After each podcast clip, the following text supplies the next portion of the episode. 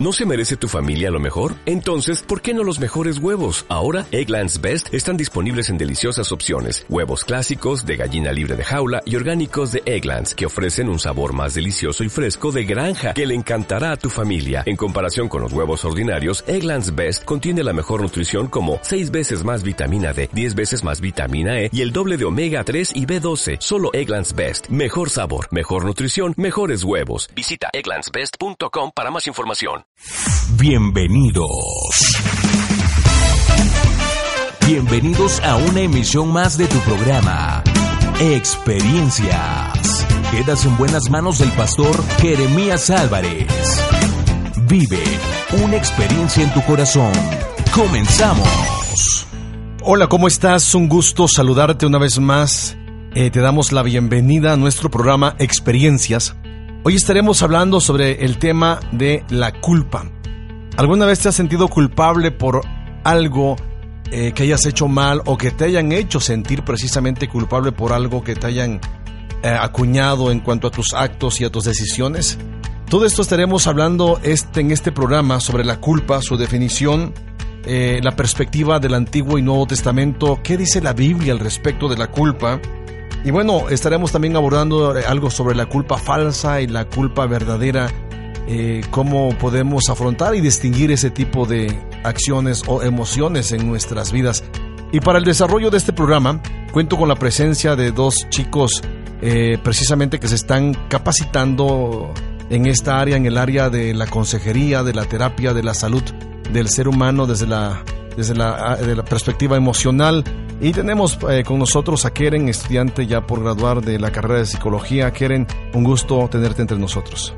Hola pastor, un gusto saludarlo y a todos los que nos escuchan. Es una bendición poder estar aquí compartiendo este espacio con usted. Eh, este tema que vamos a abordar, la verdad que es importante eh, que los, nosotros podamos desarrollarlo, podamos aportar algo y espero que sea de bendición para todos nosotros y para los que nos están escuchando. Gracias por este momento. Y bueno, también tenemos con nosotros aquí a Abraham, estudiante también de la licenciatura en orientación familiar, o sea que tengo aquí en cabina a dos chicos pues que se están capacitando en esta área. Un gusto, Abraham, tenerte también entre nosotros en esta hora. Un gusto, Pastor. Gracias por permitirme estar aquí otra vez. Y también un saludo a la audiencia que nos está escuchando. Y pues como usted dice, vamos a tratar de aportar un poquito en lo que sabemos sobre este tema que es la culpa, que es creo bastante extenso. Entonces aquí estamos para aportar. Pues no te vayas, yo creo que esta hora con nosotros va a ser de mucha reflexión por el tema que vamos a tocar. Este, repito, estaremos hablando sobre la culpa y recuerda, estamos en experiencias, no te vayas. Sigue en sintonía de experiencias. Continuamos.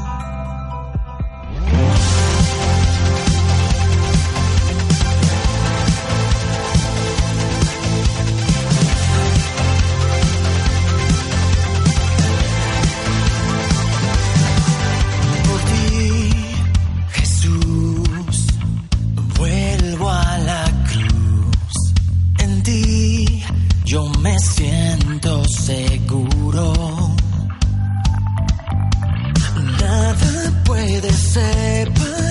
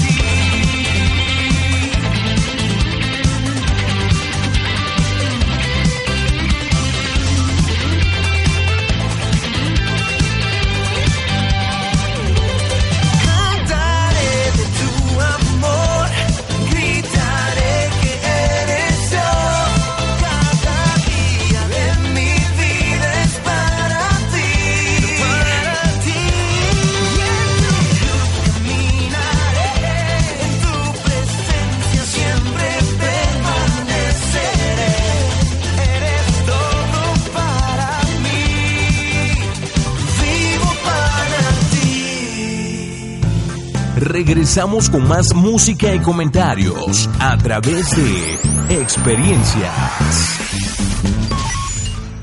Muy bien, pues regresamos con nuestro programa y te recuerdo estaremos hablando a lo largo de este tiempo sobre la culpa, lo cual eh, siempre si- al hablar de culpa eh, va muy inherente precisamente a esta actitud, a estos sentimientos de culpa, la vergüenza. Y estaremos hablando, abordando estos dos, estos dos puntos importantes en cuanto a la conducta y en cuanto a nuestras relaciones con nuestro prójimo como tal. Pero si hablamos de culpa, la culpa es una imputación que se realiza a alguien por una conducta que generó cierta reacción. Eh, ¿Se encuentra usted en alguna batalla emocional debido a la culpa? Eh, debo recordarte y mencionar que la culpa es precisamente una actitud, una emoción que nos lleva a vivir con remordimientos. Entonces, yo creo que muchas veces ah, hay personas en nuestro alrededor que viven con mucha culpa continua en sus vidas, lo cual en muchas ocasiones les impide o les limita a hacer eh, muchas acciones o desarrollar su potencial que tienen como personas. Si hablamos de culpa, chicos, ¿alguna vez ustedes se han sentido con culpa en sus vidas?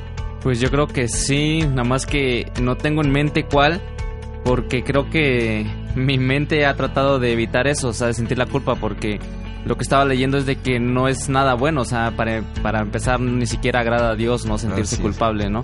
O sea que te- tengo que decir algunas cosas para que te sientas culpable. Yo creo que sí, no tengo que traer a mi mente cosas que, que ya olvidé.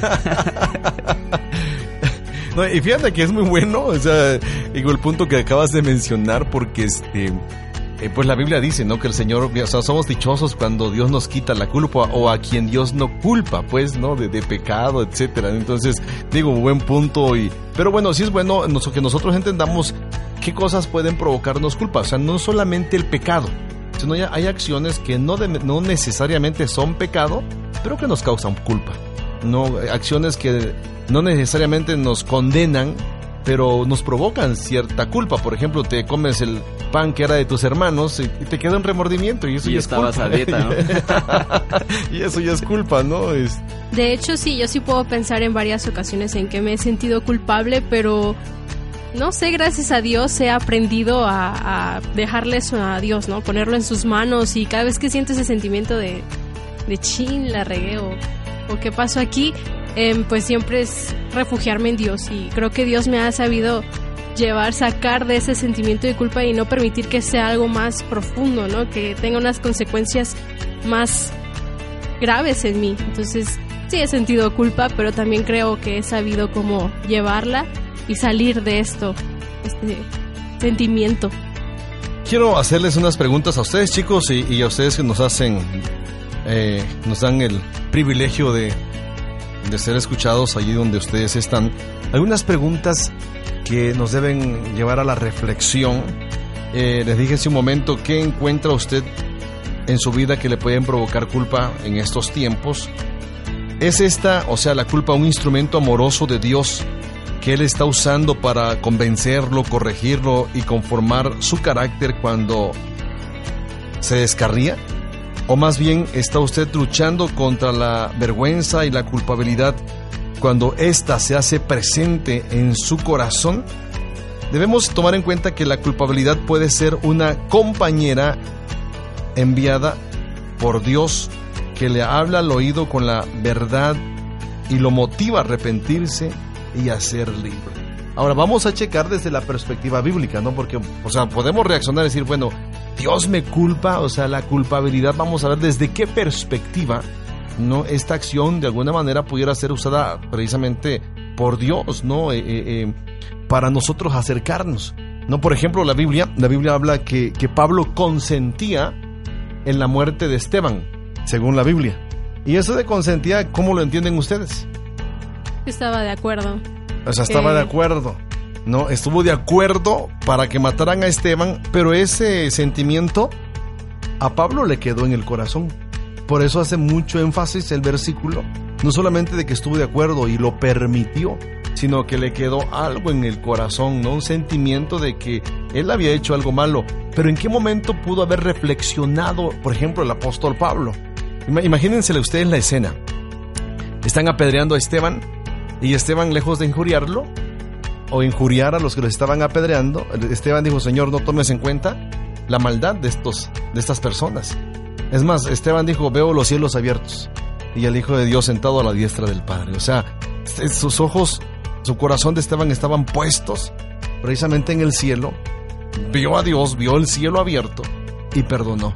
Entonces yo creo que no, solamente Pablo consentía, sino que las palabras de Esteban le retumbaban ¿no? en el corazón, en los oídos de Pablo, lo cual posteriormente es como un factor que provoca también que Pablo pueda acercarse a Dios o preguntar, no, Señor, ¿quién eres? Según el capítulo de Hechos. Entonces, aquí la cuestión es, ¿es esta un instrumento amoroso de Dios? O sea, es una pregunta que vamos a ir contestando y, y vuelvo a repetirles, eh, ¿ustedes qué podrían opinar?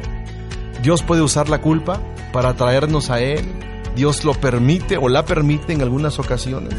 Pues yo creo que sí, porque pues ahorita que preguntaba si hay algo que nos hace sentir culpables y me puse a pensar y vino a mi mente lo de hacer mis tareas a tiempo, o sea, y como de buen cristiano es necesario entregar todo a tiempo, este, a todo, todo en orden y todo eso. Y luego usted seguía este, diciendo de que Dios ocupa la culpa para que nosotros reflexionemos, hagamos las cosas bien. Entonces yo creo que sí la ocupa, ¿no? Porque en este caso me hace sentir que debo hacer a tiempo mis tareas, que debo entregar todo como debo, que debo ser un buen cristiano también en esa parte. Entonces yo creo que sí Dios ocupa también la culpa y como decía usted también de, Pablo, ¿no?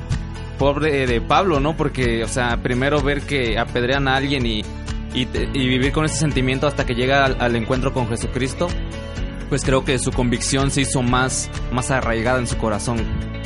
Pues yo la verdad sí pienso que, la usa, porque así como mencionaba hace un rato, pues cuando yo me siento culpable luego voy y busco de él, ¿no? Voy y, reconozco que él es el único que me puede ayudar a salir de esto. Aparte de que en estos momentos en donde sentimos culpas es para enseñarnos algo, ¿no? Que hicimos mal, para hacer ajustes, para analizar esta situación que nos está, está haciendo sentir culpa.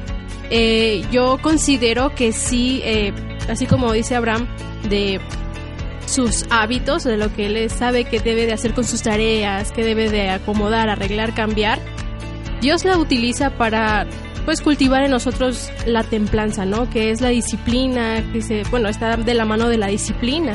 Entonces, sabemos que debemos hacer cosas, pero o hacer las cosas bien o cómo se deben de hacer, no las hacemos y eso pues nos causa culpa, pero también nos lleva a buscar a Dios, a decir, Señor, ¿sabes qué? Pues perdóname, no lo vuelvo a hacer, ayúdame. Y ese sentimiento de que necesitamos de Él porque es, es realmente solamente con Él. Sí, yo creo que también es, es eso, ¿no? De que te lleva a la necesidad de saber de que tú solo no puedes con la culpa, o sea, tú solo no puedes con ese sentimiento como, como dices, y es esa necesidad de buscar de Dios, de buscar del Espíritu Santo que te diga, bueno, sí, la culpa está so, deséchala en mí, échala en mí y este y yo te voy a ayudar a que tú cambies lo que tienes que cambiar a través de la culpa, pero sí es es importante y muy muy claro lo que dice Belén. Ahora, debemos tomar en cuenta algunos principios, chicos. Por ejemplo, en Juan 16.8, eh, el Señor Jesús le dijo a los discípulos, eh, es necesario que me vaya, pero vendrá el Espíritu Santo, el cual los va a convencer de pecado, de justicia y de juicio. Entonces, eh, eh, ese sentimiento de culpa, por ejemplo, en, en 2 Corintios eh, 7 días dice, porque la tristeza que es según Dios, fíjense bien, produce arrepentimiento, o sea, tristeza que es según Dios. O sea, ese es el perfil, vamos, si podemos hablarlo de la, la perspectiva de culpa. O sea, porque si no vamos a, a malinterpretar la terminología y muchos van a decir, ahí está, Dios tiene el dedo acusador, acusándome, Sí, sí. haciéndome sentir culpa. Y, y si en el Salmos 32 dice, dichoso aquel a quien Dios no culpa de pecado, o sea, eh, eh, estaríamos contradiciéndonos. Entonces, o sea, Dios, Dios va a usar aún nuestros errores, nuestros propios pecados, nuestras faltas, eh, precisamente para confrontarnos a través del Espíritu Santo, para que nosotros reaccionemos. No, que humanamente nosotros podríamos decir, me, me siento culpable, ok, pero si es esa, esa sensación de reconocimiento de nuestra maldad, provocada por el Espíritu Santo, según el pasaje dice, porque la tristeza que según Dios produce arrepentimiento para salvación, de que no hay que arrepentirse, pero la tristeza del mundo dice produce muerte. Entonces, aquí, este pasaje, voy repetirles, el énfasis es la tristeza según Dios. O sea, según la confrontación que Dios pone en ti. Por eso Juan en 16.8 dice, el Espíritu Santo los va a convencer de pecado, de justicia y de juicio. Por ejemplo, cuando cometemos alguna cosa mala, algún delito, un pecado, una mala actitud, una mala decisión o reacción, ¿cómo se, se sienten ustedes? ¿Cómo, ¿Cómo nos sentimos? Pues yo creo que inmediatamente viene esa, ese análisis, ¿no? De lo que has hecho. Si, cómo, por qué lo hiciste, de qué manera lo hiciste y pues a sentir culpa si está mal delante de Dios. O sea, es, pero es una culpa que no condena, es una culpa que te hace reflexionar. Entonces te convence de pecado, de justicia y de juicio para que vengas delante de Dios a reconciliarte precisamente con Dios y Él te va a llevar a reconciliarte con las personas a quien tú pudiste haber ofendido. Sí, entonces creo que hay que tener en cuenta que es una delgada línea entre la culpa que te, este, te entristece eh, humanamente, que te hace ir por donde no debes ir. Sentir, y- hacerte sentir miserable. Exactamente, y la culpa de, de que te pone Dios para que cambies, para que mejores, ¿no? Ok, entonces esas son las, la culpa verdadera y la culpa falsa, que vamos a verla más adelante de Eso una es perspectiva. lo que iba a mencionar, de que me parece que íbamos a tocar esos dos tipos de culpa. ¿no? La, la verdadera y la que es Y la falsa. falsa. Ok, entonces yo creo que, que debemos tomar muy en cuenta esto, repito, un tema muy, muy importante, hasta cierto punto escabroso. Porque hay una delgada línea, pues, en decir, me siento culpable porque Dios me hizo sentir culpable o porque el Espíritu Santo me está confrontando para que yo reaccione y cambie una actitud. Hay personas que viven con una culpa constante. Y, y voy a dejar este comentario para luego reflexionarlo después del corte. Hay personas que han hecho, o tal vez nosotros hemos hecho muchas cosas malas en nuestra vida. Y yo digo, así como el Señor Jesús dijo que amarás al Señor tu Dios con todo tu corazón, con toda tu mente, con todas tus fuerzas, con toda tu alma, etcétera, y, a tu prójimo como a ti mismo, está hablando una relación en tres direcciones: hacia Dios, hacia el prójimo y hacia ti mismo. Hay personas que se sienten perdonadas por Dios, sienten que el prójimo los perdonó, pero ¿saben cuál es el conflicto más, más frecuente que yo he encontrado, por ejemplo, en, en la intervención que hago con las personas, ¿no? En terapia y en cosas por el estilo, es que muchos les Claro. cuesta perdonarse a sí mismos. Sí. Y ese es un conflicto. Se los dejo para que reflexionen, lo platicamos después del corte. Y, y tú que nos, está- nos estás escuchando, eh, eh, te dejo esto. ¿Tienes problemas? ¿Te cuesta perdonarte a ti mismo? ¿Sientes culpa por algunas acciones que hayas hecho en el pasado? Reflexiona y no te vayas, estamos en experiencias. Regresamos con más música y comentarios a través de experiencias.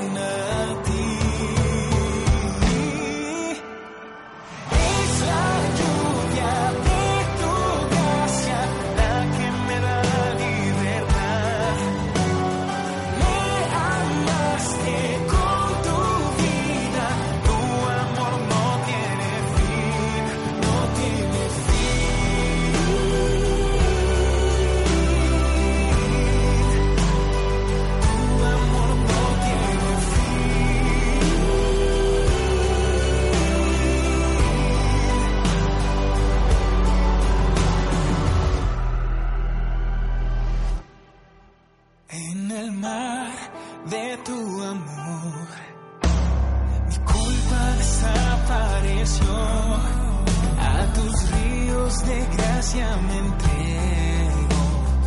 Vuelvo al calor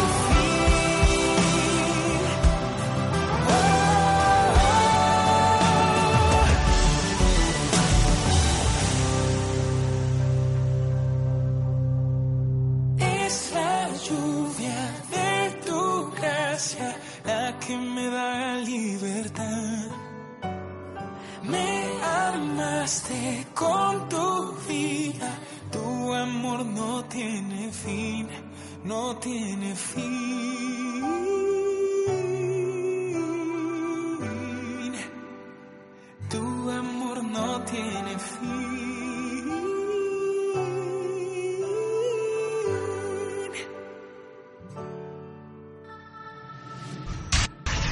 ¿Sabías que?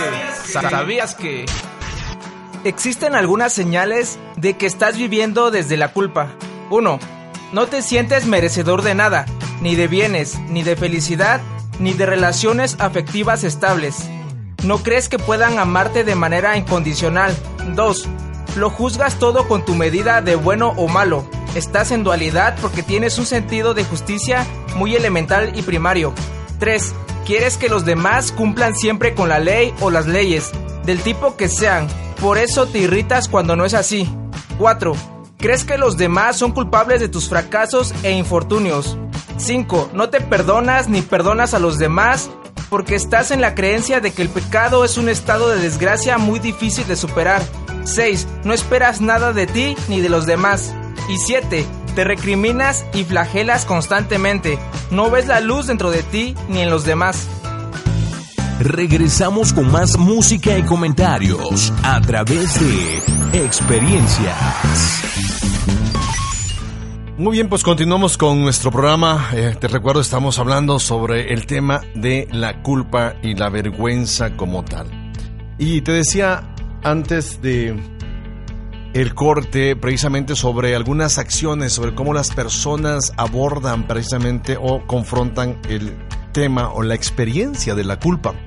Repito, hay muchas personas que en medio de sus malas decisiones y sus malas experiencias, eh, de alguna manera han, experimentado el perdón de Dios, el perdón del prójimo, pero donde más luchan es el perdonarse a sí mismo, porque tienen culpas, que aún no han podido superar. Yo no sé cuál sea tu situación, tú que nos estás escuchando, quizá tienes culpas que debes trabajar, culpas que debes abandonar, culpas que debes dejar en las manos de Dios. Chicos, ¿qué opinión tienen ustedes al respecto precisamente de este último comentario que hice? Pues yo creo que es de, de las cosas más difíciles, pienso yo, porque como dice, podemos perdonar y que nos perdone y todo eso, pero a veces nosotros mismos ni siquiera nos perdonamos. Y he escuchado y me han platicado de personas que dicen, no, pues que no pasa nada, no pasa nada, pero tú les haces ver las cosas y, y al final llegan a la conclusión de que sí es cierto, necesito perdonarme yo mismo por lo que he hecho. Y entonces es donde empiezan a hacer reflexión de todo lo que, por qué no les ha ido bien o por qué no actúan bien, porque creo que, como lo decía, es una de las cosas más difíciles de llegar al convencimiento que uno mismo no se ha perdonado, ¿no?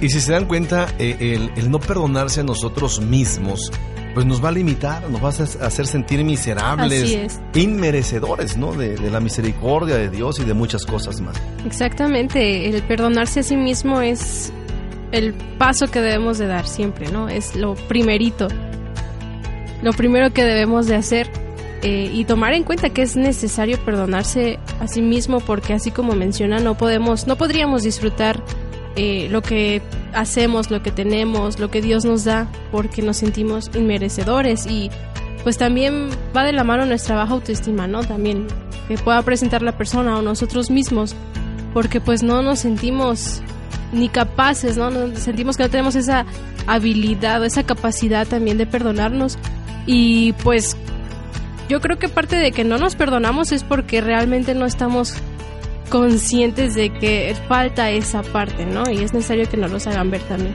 Y yo creo que es, es precisamente el desconocimiento, ¿no? De, que la culpa no es en sí solamente la culpa, o sea, ya eres culpable y listo, ¿no? Ya nos tildan o tildamos nosotros como culpables a las personas. Pero desde la perspectiva, vamos, de Dios, yo creo que la culpa tiene que ver con una culpa verdadera y con una culpa falsa, ¿no? Y es ahí donde la gente no entiende eh, precisamente qué es una cosa y qué es la otra. Sí, bueno, pues para ver qué es la culpa verdadera, la palabra hebrea del Antiguo Testamento es asam, que tiene muchos derivados, y según esa palabra existen tres dimensiones de la verdadera culpa. Y una es culpa, que significa que hemos fallado, que merecemos un castigo y que se demanda un sacrificio. También es la culpa verdadera un pecado cometido contra Dios, y cuando pecamos nos sentimos culpables y debemos pagar una penalidad por nuestra falta con objeto de restaurar nuestro compañerismo con Dios. Fíjense, e, estas son connotaciones, ¿no? Desde la perspectiva, eh, eh, decía Keren, eh, del Antiguo Testamento, ¿no? que tiene que ver con Asham, que, que, tiene que ver un pago, o sea, cometes algún delito, tiene que haber un pago. Y esta es la parte más, más extraordinaria, o sea, en el Antiguo Testamento la gente cuando pecaba se sentía culpa, vamos, ellos sabían que habían, eran culpables y merecedores de un castigo, ellos venían, se presentaban delante del sacerdote con una ofrenda, ¿no? Independientemente de su condición económica y, dependiendo del pecado, ¿no? También era la ofrenda que ellos traían. Pero cuando viene precisamente ah, el Señor Jesús a esta tierra, lo más hermoso de todo esto es que Él paga la culpa del hombre. O sea, por eso todo ser humano, chicos, debería vivir sin culpa. La pregunta es, ¿por qué el ser humano vive con una culpa constante en su existencia?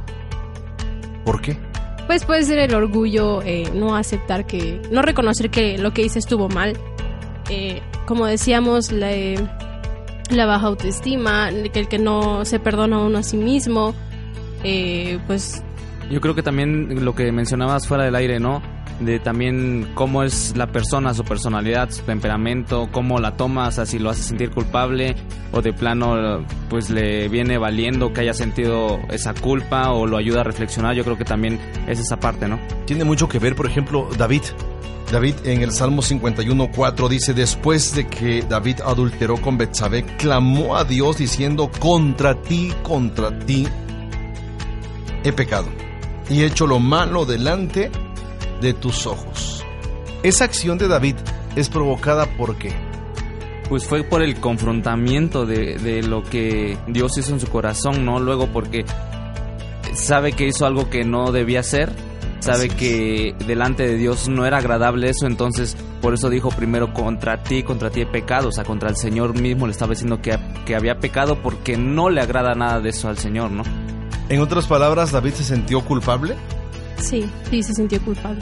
Sí.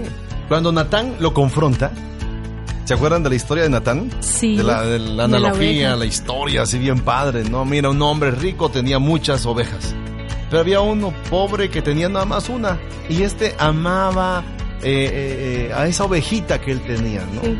Y Natán le sigue narrando y, y captó la atención de David, y, y- y Natán le dice, pero un día el hombre rico tenía, tuvo visitantes y les hizo de comer, pero no mató de las suyas, y este tenía muchas ovejas, mató la única que aquel hombre tenía. Y David dice, a ver, quien tal hizo eso, que muera. Y Natán le dice, tú eres ese hombre. O sea, me, me- me impresiona esa confrontación, ¿no? Sí, sí, sí, O sea, yo, yo me imagino la actitud de ambos, ¿no? De David ya indignado, con la Indignado. actitud, ¿no? Con la acción del de este Del de- hombre del rico, hombre rico, ¿no? ¿no? O sea, y de Natán de, "Hmm, de, de ti estoy hablando, pues, ¿no? Así es. Y Natán dice, tú eres ese hombre, porque mandaste, tomaste la única mujer que tenía tu siervo. No, o sea, una- lo confronta. David siente culpa y después David escribe este, este capítulo extraordinario sobre pecado, sobre culpa, sobre vergüenza, pero también sobre restauración de parte de Dios. Entonces, la culpa no debería ser una actitud o una emoción, un sentimiento eh, eh, que nos lleve a sentirnos miserables e inmerecedores de la misericordia de Dios. La culpa debería ser una acción, vamos, una, un- una experiencia que nos debe llevar a reconocer lo que tú decías hace rato, ¿no? De, de que, que hemos fallado. No actuar con, con soberbia, Indiferencia. ¿no? indiferencia, con Sí. orgullo. Eh, ¿Por qué? Porque hay mucha gente que dice, hace eso, ¿no? O sea, cometen errores, cometen eh, pecado, cometen faltas y les vale.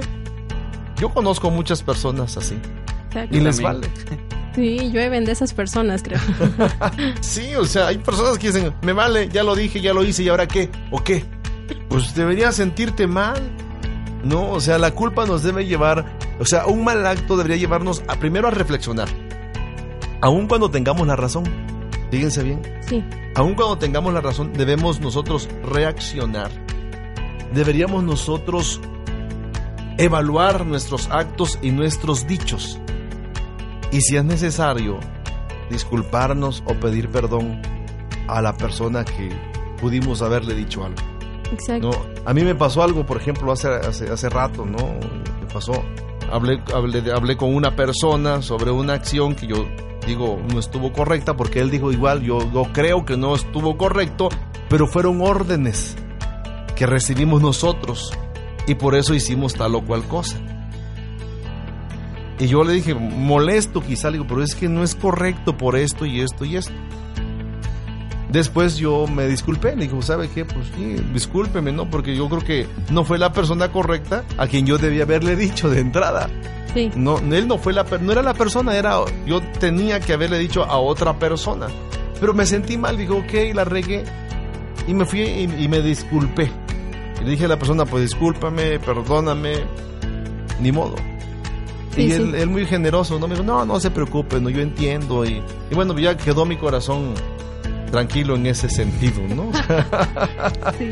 No, pero bueno, cuando es delante de Dios, ¿qué- ¿cómo reaccionamos? Cuando es delante del cónyuge, ¿cómo reaccionamos? Cuando es delante de los papás o, o- o- o de un, un chico, una, un joven, un compañero de escuela, de, de la iglesia, de sus amistades, de- del círculo de amistades de ustedes, ¿cómo reaccionan ustedes? Pues yo creo que, como decía ahorita, lo que le pasó, yo pienso que fue parte de, del Espíritu Santo que habló a su corazón, que dijo no estuvo correcto. O sea, tal vez sí, pero no a la persona, como usted decía. Y creo que también va a, co- acorde con lo que dice de que cómo reaccionamos nosotros. Pues creo que nosotros primero de- debemos reaccionar delante de Dios como hizo David, como pidió perdón David por lo que había hecho. Entonces nosotros también nosotros tenemos que ir eh, delante del Señor y decirle, he hecho esto, he hecho esto, y dime qué es lo que tengo que hacer. Compongo mis Exacto. palabras, compongo mis actos, actos, o lo sí, que yo sí. pueda componer y de qué forma lo tengo que hacer. Yo creo que es lo que primordial, lo que tenemos que hacer Sí, en esa parte, ¿no? Y bueno, para resolver este sentimiento de la culpa hay que hacer un compromiso, ¿no? De lo que decía David, dijo, voy a cambiar esto y aquello.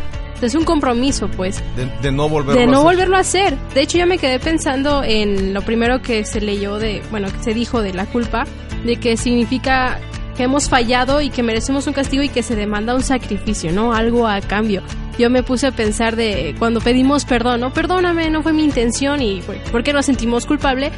Eh, No sé, pero como que es común decir, eh, ¿qué, ¿qué hago por ti? ¿Qué puedo hacer? ¿Qué te puedo Exacto. dar? No, es, doy algo a cambio, pues créeme que te estoy pidiendo perdón, me siento culpable, quiero resolver esto, ¿no? Es algo a cambio. Te doy algo, una muestra de mi Que debería, sinceridad. de- debería ser así. Sí, O sea, la porque, verdad que sí. O sea, si, si- si esto lo aplicamos, por ejemplo, a lo más visible que tenemos aquí en la Tierra, una relación de noviazgo, una relación eh, conyugal, eh, por ejemplo, ok, ofendí, me siento culpable, vengo, pido perdón y digo, ok, ¿qué quieres que haga? O sea, ¿puedo hacer algo? ¿Puedo dar algo? O sea, lo primero es cambia tu actitud. No es lo que decimos, cambia tu actitud, cambia tu manera de ser, cambia tu forma de ser. Pero ese rato volvemos y hacemos lo mismo y lo mismo, lo mismo. Entonces, la culpa fue un remordimiento. Sí, Nada más que no cambia actitudes. David fue un hombre que cometió muchos errores y, much- y sintió culpa. En otra ocasión, en 2 Samuel 24:10 la Biblia dice, después que David hubo censado al pueblo, fíjense bien esta frase, le pesó en su corazón. Le Así es. pesó en su corazón y dijo David a Jehová, yo he pecado grandemente por haber hecho esto. Mas ahora, oh Jehová, te ruego que quites el pecado de tu siervo, porque yo he hecho muy neciamente. Me fascina esa parte. O sea, estamos dentro de- de- del margen de la culpa verdadera. O Sí. sea, cometes pecado, el que te convence quién es? La presencia del Espíritu Santo. La presencia del Señor en nuestras vidas. Entonces ya la regaste, sientes culpa. Culpa no para eh, destruirte. Una culpa no para hacerte sentir miserable ni inmerecedor de la perdón. misericordia o el perdón de Dios. Sino te siente, te hace sentir o te confronta y muchas veces nos, nos sentimos culpable para que reaccionemos positivamente. En otras palabras, para que enderecemos el camino, pues. Para que enderecemos el barco. Enderecemos nuestros pasos. Esa es la parte primordial y yo quiero que ustedes tomen en cuenta y que nuestros, las personas que nos están escuchando en esta hora eh, puedan reaccionar al respecto. O sea, si Dios te está convenciendo y tú dices, ay, me siento culpable delante de Dios, ok, ¿qué estás haciendo al respecto? Exacto, ¿no? Sí. Que no te puedes quedar con ese sentimiento, ay, me si-". y hay mucha gente así, que se dan golpes de pecho. Por mi culpa, por mi culpa, dijera. Y, y na- y nada más, y nada más. O sea, Dios dice, ok, ok, ok, ok, ya te sentiste culpable, ahora ¿qué vas a hacer? Cambia tu actitud, cambia tus pensamientos. Por eso Pablo, en Romanos 12.2, me gusta la paráfrasis de, de la Biblia, Dios habla hoy, que dice, si cambias tu manera de pensar, cambiarás tu manera de actuar. O sea, la versión 60 dice, eh, eh, renovaos, no renuévense eh, su pensamiento, renueven su, su mente, Transformen. transformen para que puedan comprobar cuál es la buena voluntad de Dios, la cual es agradable y es perfecta. Entonces, cambiar manera de pensar para poder cambiar nuestra manera de actuar. ¿no? Entonces, eso es básico y es importante, chicos. Así es, de hecho, este, creo que lo tenemos que tener muy en cuenta, apuntarlo, o sea, saber que que es necesariamente hacer algo por nosotros mismos, ¿no? Sí que creemos que Dios hace muchas cosas en nosotros, pero a veces sinceramente no queremos cambiar lo que lo que hacemos, nuestros hábitos y volvemos a repetir otra vez y volvemos a, sentirnos culpables, pero no nos componemos, entonces como que estamos en un círculo que nada más damos vueltas y también no es creíble cuando nosotros este, pedimos disculpas, cambiamos y así no, no, no es creíble, ¿no? Pues es parte del arrepentimiento genuino, ¿no? Que le presentamos ante Dios. Y no sería nada más una cortinilla más que usamos. Exacto. Ahora miren, el sentimiento tiene que ver con un acto, con un hecho, no con, no con un sentimiento como tal. ¿Sentimiento? Dije sentimiento. Otra vez voy a repetir esa parte. El sentimiento no es no sé qué dijiste. La culpa es un hecho, es una acción. No es un sentimiento. Ah, y esto a mí me fascina. ¿Por qué? Porque la culpa como tal, la culpa verdadera, la culpa buena, te lleva a la acción para enmendar los errores. O sea, es decir, realmente eres culpable, pues este, hiciste mal, cometiste un error, ¿no? Realmente lo es, es tu culpa. Por eso es la verdadera, porque entonces ahí vas a llevar a hacer, a, bueno, vas a actuar para enmendar. Exacto, ahora, miren, por eso la Biblia, por ejemplo, en Levítico 6, 6, 7 dice, y para expiación de culpa traerá a Jehová un carnero sin defecto de los rebaños, conforme a su estimación, y lo dará al sacerdote para la expiación, y el sacerdote hará expiación por, por él delante de Jehová, y obtendrá perdón de cualquiera de todas las cosas en que suele ofender. O sea, lo que tú mencionabas, Karen, hace rato, ¿no? O sea, eh, te sientes culpable y tienes como que resarcir, ¿no? El, el daño, ¿no? Lo, lo hizo Saqueo. Saqueo se sintió culpable de sus actos con la presencia de Jesús delante de él. Así es. ¿Sí me explico? Y él dice, ok, me siento culpable por todo lo malo que he hecho, pero voy a enmendar mis daños, mis malos actos. Voy a regresar cuatro veces más de lo que he robado. Y es que en, esa acción que te lleva a, pues hacer, valga la redundancia, es donde en verdad se denota que estás cambiando, que estás enderezando tus pasos, porque si no, pues no, no, no, no se notaría y, y, no eres convincente delante de, las personas a las que has ofendido o has causado algún daño, ¿no? Así es. Entonces, si lo vemos desde esa perspectiva, yo creo que vamos a ir entendiendo o vamos entendiendo que la culpa verdadera, desde la perspectiva del Antiguo Testamento, te va a llevar a una confrontación y a un encuentro con Dios, dirigiéndote hacia la reconciliación, en este caso con un prójimo o contigo mismo. Y, y, el Nuevo Testamento yo creo que no cambia la perspectiva de Dios en ese respecto. ¿Por qué razón? Porque la culpa verdadera nos tiene que llevar precisamente a confrontar al pecado. De manera que cualquiera que comiere, dice Pablo, este pan o bebiere esta copa del Señor indignamente será culpado del cuerpo y de la sangre del Señor. Está hablando de juicio cuando hacemos las cosas sin pensar o estamos restándole importancia a lo que merece importancia como tal. La culpabilidad es la condición en que estamos precisamente cuando pecamos. Por ejemplo, Santiago 2.10. Dice que porque cualquiera que guardare toda la ley, pero ofendiere en un punto, se hace culpable de todo. Fíjense bien. O sea, está denotando precisamente una actitud congruente de nuestros actos. Sí, congruencia, eso. Es, es muy importante ser congruentes en lo que hacemos, decimos, pensamos, sentimos. Exacto. Muy bien. Pues eh, no te vayas, estamos en experiencias, estamos abordando el tema de la culpa. Sigue en sintonía de experiencias. Continuamos.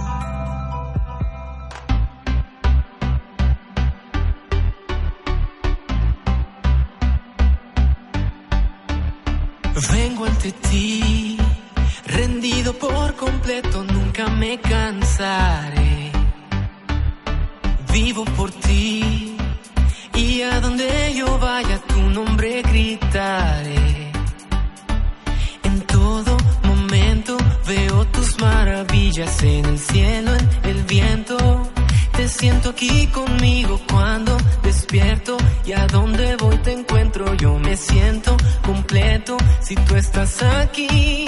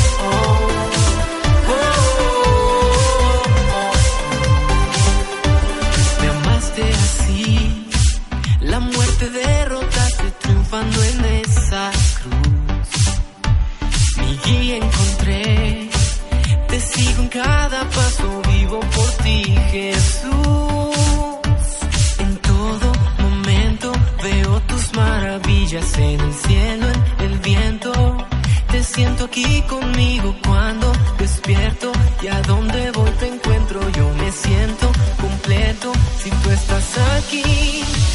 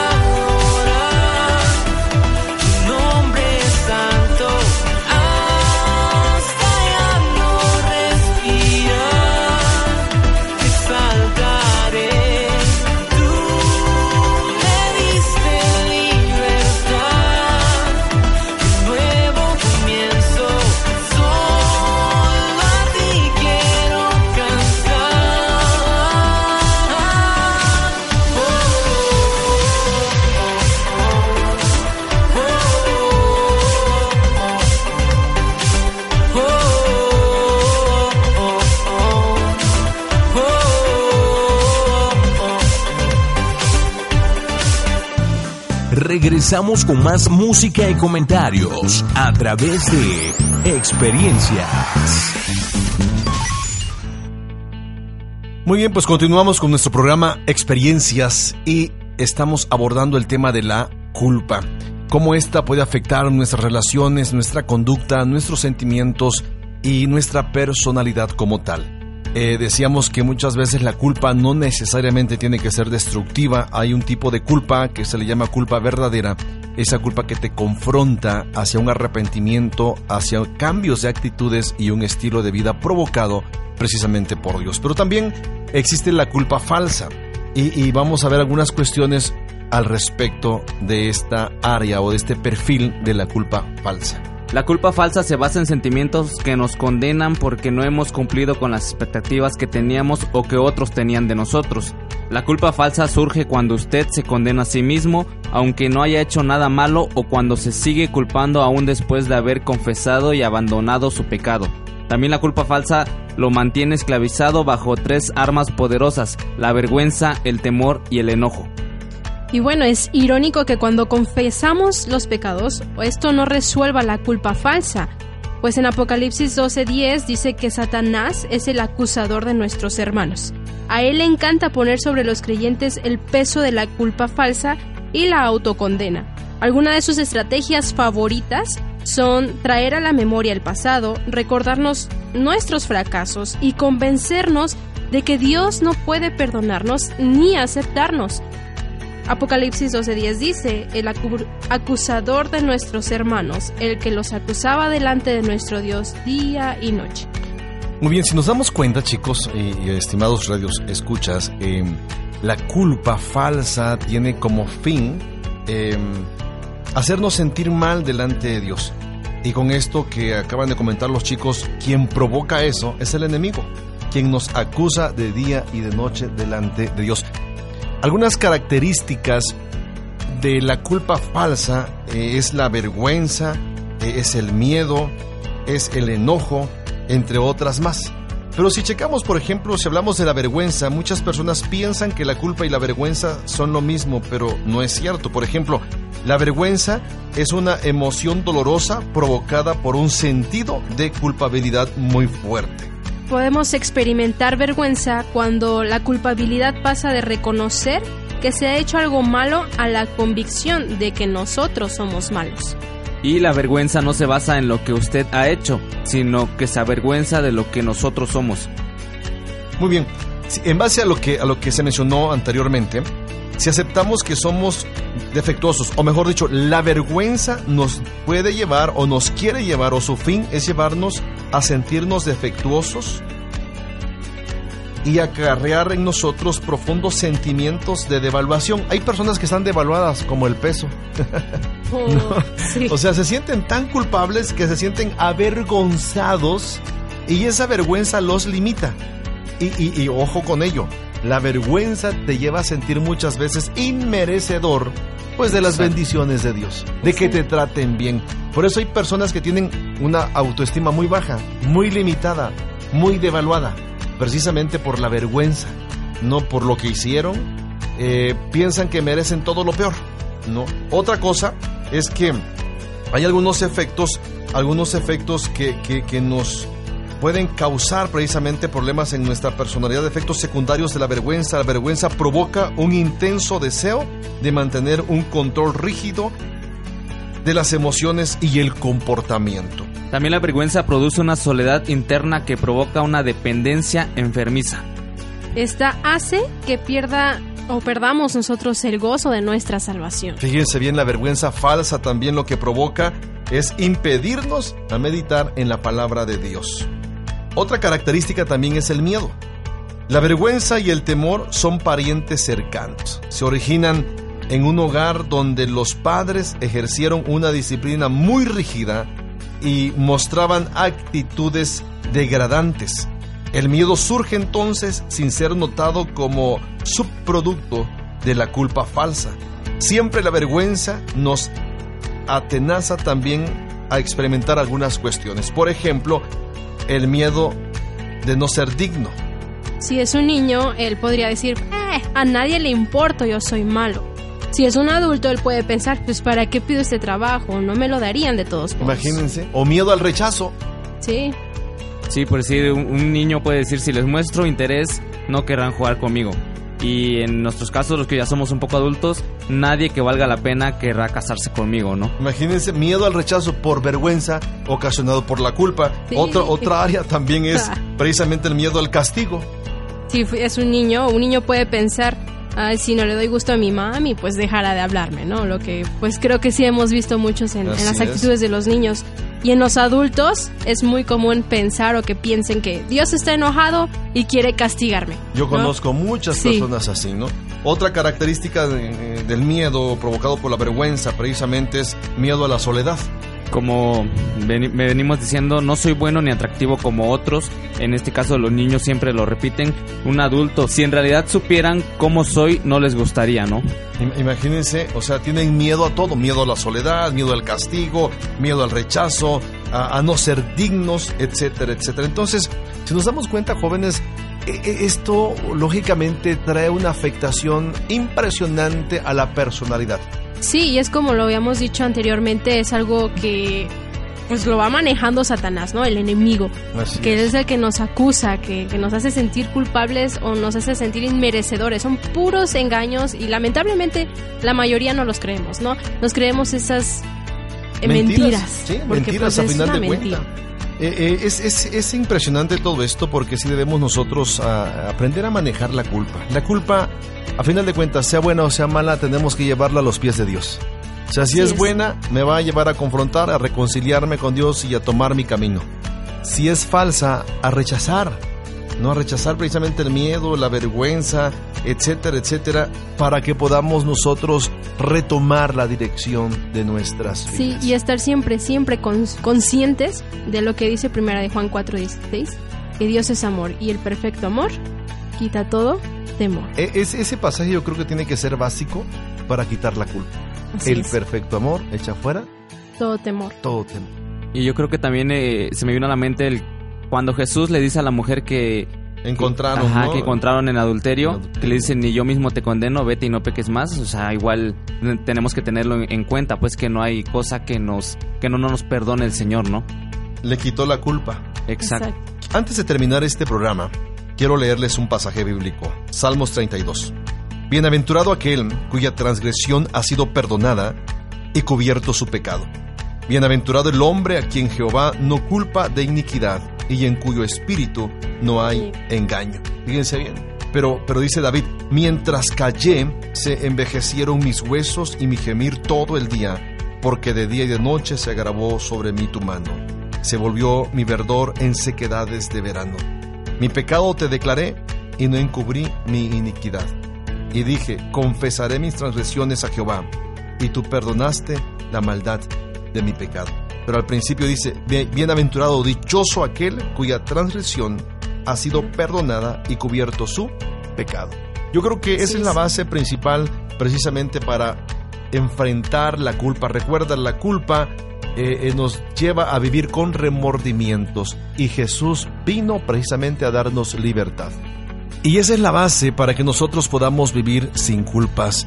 Eh, yo no sé cuánto hayas reflexionado tú en este, en este programa, pero déjame decirte que Dios para eso envió a su Hijo Jesucristo, para quitarte la culpa del pecado, para quitarte la condenación, para quitarnos toda esclavitud de nuestras vidas que de alguna manera eh, nos tenían agobiados, eh, derrotados, sin esperanza y sobre todo con juicio.